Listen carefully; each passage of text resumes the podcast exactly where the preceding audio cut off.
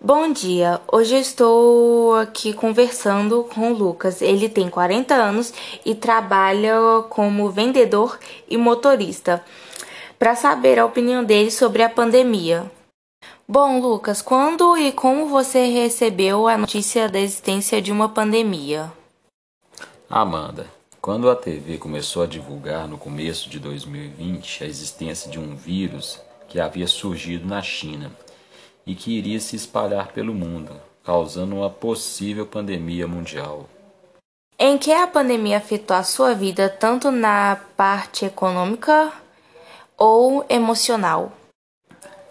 Então, no geral, a pandemia afetou a convivência entre as pessoas, né? Causando o afastamento entre elas e o distanciamento social. E assim, afetando diretamente no consumo e gastos em geral, causando a diminuição das vendas e na produção de novos produtos, afetando diretamente a nossa renda familiar. Como você vê a forma como o Brasil e o mundo estão lidando para conter a pandemia?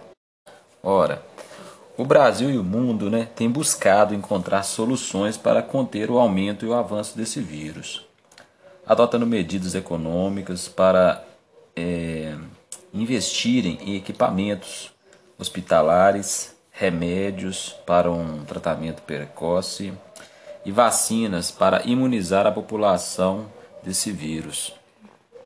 Como você acha que vamos superar essa pandemia? Espero que quando toda a população estiver vacinada, possamos voltar a uma vida normal, mas com novos hábitos de convivência social. Só assim é, superaremos né, esse vírus no, no mundo inteiro. Bom, eu quero agradecer o Lucas por participar dessa entrevista sobre as opiniões dele sobre a pandemia. E bom, bom dia a todos.